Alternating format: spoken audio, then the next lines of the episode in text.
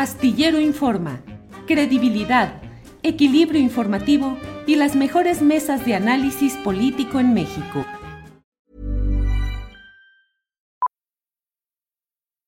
Millions of people have lost weight with personalized plans from Noom, like Evan, who can't stand salads and still lost 50 pounds. Salads generally for most people are the easy button, right? For me, that wasn't an option. I never really was a salad guy. That's just not who I am. But Noom worked for me. Get your personalized plan today at Noom.com. Real Noom user compensated to provide their story. In four weeks, the typical Noom user can expect to lose one to two pounds per week. Individual results may vary. Millions of people have lost weight with personalized plans from Noom, like Evan, who can't stand salads and still lost 50 pounds. Salads generally for most people are the easy button, right? For me, that wasn't an option. I never really was a salad guy. That's just not who I am. But Noom worked for me. Get your personalized plan today at Noom.com. Real Noom user compensated to provide their story. In four weeks, the typical Noom user can expect to lose one to two pounds per week. Individual results may vary. Astillero Informa, credibilidad, equilibrio informativo y las mejores mesas de análisis político en México. Claudia, querida, buenas tardes. Buenas Bueno. tardes, Julio, ¿cómo estás? Bien, Claudia, aquí como cada lunes asomándonos eh, a tu balcón para ver qué, qué nos tienes de análisis, de información, qué puedes compartir con el público de lo que ha sucedido y lo que puede suceder en materia económica. Claudia, por favor. Muchas gracias, Julio. Antes que nada, un saludo a toda tu audiencia. Y bueno, hoy quiero comentarles un tema que no está en la coyuntura económica, ni de los indicadores, ni de los datos. Eh, normalmente buscamos acercarnos a la coyuntura eh, de la información que está moviendo a la economía, pero este tema de los medicamentos, Julio, que ocupa pues una gran parte del presupuesto de las compras públicas, pues es un tema que se está complicando de una manera bastante preocupante. Este fin de semana en la revista Proceso se publicaron varios textos sobre la situación que está eh, pues privando en la adquisición de medicamentos, de fármacos, a través de la oficina de la ONU para la adquisición de pues insumos, la famosa UNOPS. Y bueno, pues ahí no solo se revela en un texto que se realiza desde la ciudad de Guadalajara con la corresponsal Gloria Reza de Proceso, que el INSABI tiene serios problemas para atender a los eh, enfermos de cáncer, eh, porque no se les está entregando en tiempo y forma el medicamento. Y se habla un poco eh, en un comparativo, Julio, de cómo funcionaba el seguro popular y cómo funciona ahora el INSABI, ¿no?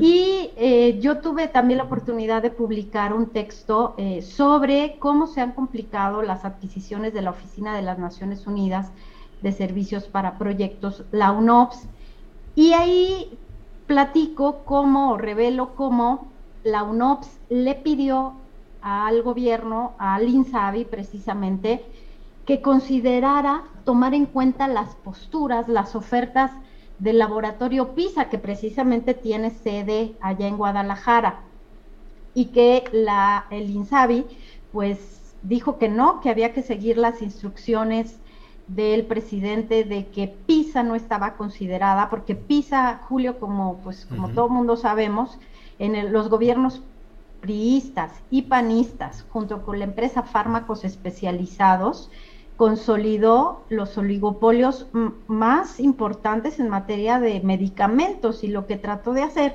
el gobierno del presidente López Obrador, o lo que ya ha hecho, es desmantelar esa fuerza eh, de venta que tienen tanto PISA como fármacos especializados, que por cierto, Julio, ya también se declaró en quiebra y que PISA ahora pues presentó sus ofertas, fíjate, y Ujú. confirma esta hipótesis de que los laboratorios y los distribuidores, Julio, están jugando a las vencidas con el gobierno y que en el fuego cruzado están los enfermos de padecimientos oncológicos, Julio.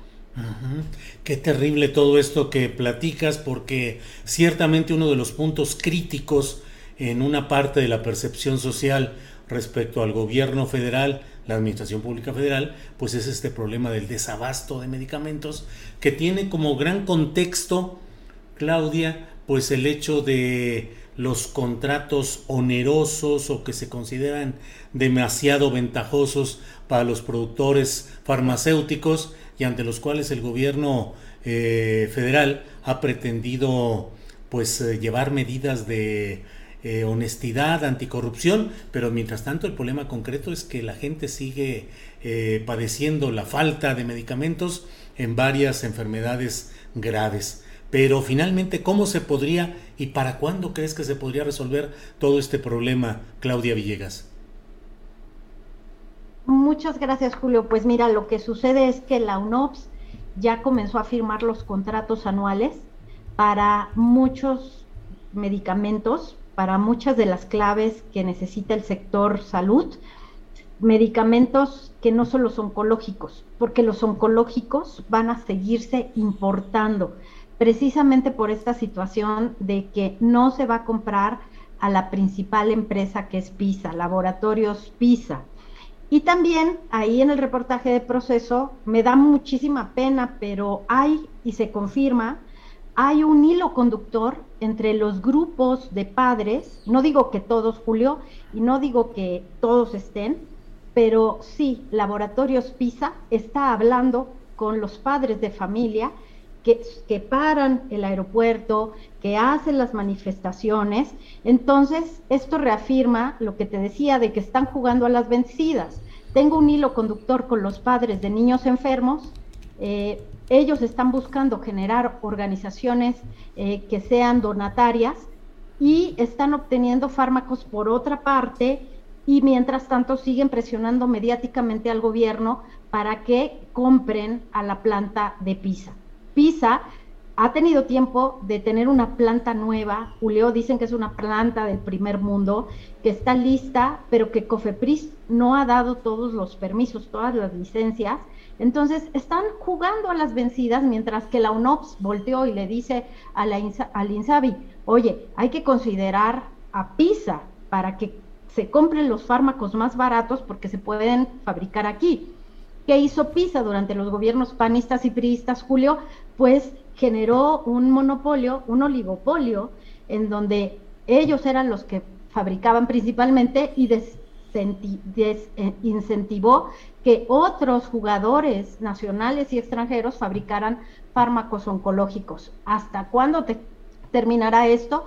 Bueno, la UNOPS propone, pero se siguen importando y yo creo que al menos en materia de fármacos oncológicos, Julio, vamos a seguir viendo este problema de que qué tan rápido puedes comprar al extranjero los fármacos que podrías comprar aquí.